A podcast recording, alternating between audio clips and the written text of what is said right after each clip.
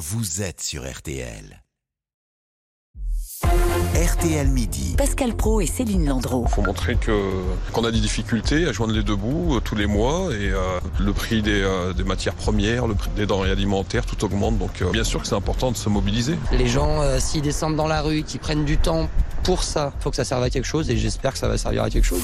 Alors on ignore combien ils seront euh, demain dans la rue. Ce qui est certain, c'est que l'appel à la grève est partagé par la CGT, FO, FSU, Solidaire, des organisations de jeunesse ou encore euh, Sudrail.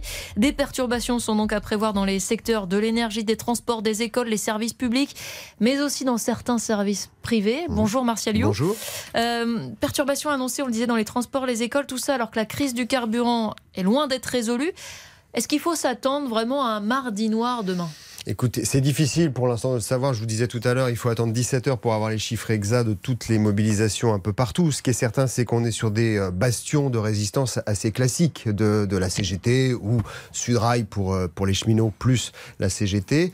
Euh, lorsque vous allez du côté euh, des transports, des écoles, des services publics, euh, notamment la fonction publique territoriale, on sait qu'il y aura des crèches, des cantines, des garderies qui vont être perturbées.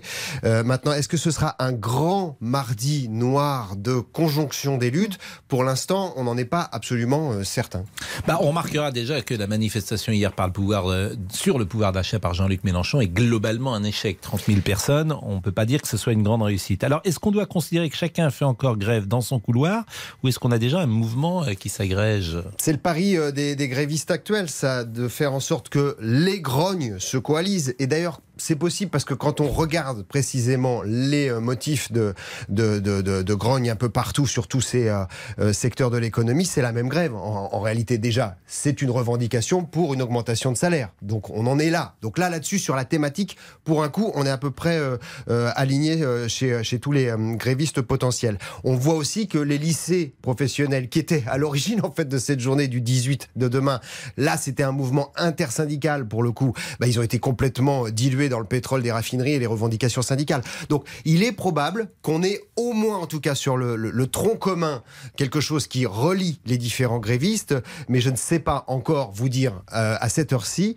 si malgré ça ça va faire un mouvement national. Et après-demain, alors Martial, est-ce qu'on peut parier sur un retour à la normale euh, mercredi? Alors, Pas du tout? Pour l'instant, euh, il n'y a que les cheminots qui ont indiqué que c'était un mouvement reconductible. C'est Sudrail qui l'a dit. Donc Sudrail, ça... toujours avant les vacances, met en place un mouvement de grève. Oui, c'est quasiment je crois automatique. A, voilà, mais je crois qu'il y a de non, mais il faut le dire parce SNCF, que c'est une réalité à la SNCF. Il y a des préavis avant de grève les vacances. tous les jours à la SNCF. Il me semble. Il y a des grèves tous les jours à la SNCF. Il y a des préavis de grève pour tous les jours. Oui, mais Sudrail Donc, avant les vacances, c'est habituel. Après, après, on sait aussi que euh, et c'est là où ça va être intéressant, c'est que l'impact de ces journées de grève grève générale, il est de moins en moins important. Pourquoi? Parce que les gens s'organisent et puis surtout, par rapport à ce qu'on a pu connaître en 2010, en 2019, en 2017, là on a le télétravail qui quand ça, même le devenu... Covid est passé par ben là. Oui, c'est-à-dire que le Covid est passé par là. Vous aviez 3% de télétravailleurs en 2019 encore, hein, lors des dernières mani manifestations et mobilisations contre mmh. la réforme des retraites. Il y en a 25% aujourd'hui. Donc euh, une journée en tant que telle n'est pas forcément quelque chose qui arrête l'économie. Maintenant, si ça s'installe dans la durée, ça devient plus compliqué, mais il y a des moyens de, de contourner le, les perturbations. Vous parliez justement des conséquences, euh, on va dire, macroéconomiques de, de, ces mouvements. Euh, si on revient sur la grève dans les raffineries, par exemple, ça risque de plomber la croissance française, tout Alors, ça? D'après Bruno Le Maire ce matin et, d'après les chiffres de l'INSEE sur les différentes années où il y a eu beaucoup de mouvements sociaux, on s'aperçoit qu'en général, c'est pas grand-chose. C'est 0,05% du PIB. Donc en gros, c'est un milliard, un milliard deux. Euh, maintenant, il y a un impact qui a été relevé déjà sur les grandes surfaces spécialisées. C'est-à-dire là, c'est le bricolage, les sports, les magasins de jardinage. Parce que vraisemblablement, ces derniers jours, les Français ont arbitré. C'est-à-dire qu'ils ont euh, utilisé l'essence pour aller au travail ou pour aller faire les courses alimentaires, mais pour tout le reste, ça s'est arrêté très certainement. Eh bien, merci Martial. Est-ce que vous connaissez Nathan Dever Nathan Dever est un jeune écrivain. Un, Est-ce qu'un écrivain ah. est né? Eh bien, c'est la question qu'on va poser à Bernard. C'est un lien avec l'acteur ou pas?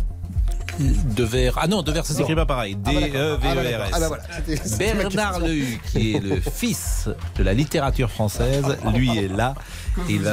Moi, je suis d'abord le fils de mon père. Oui. Ça commence toujours comme ça, Bernard.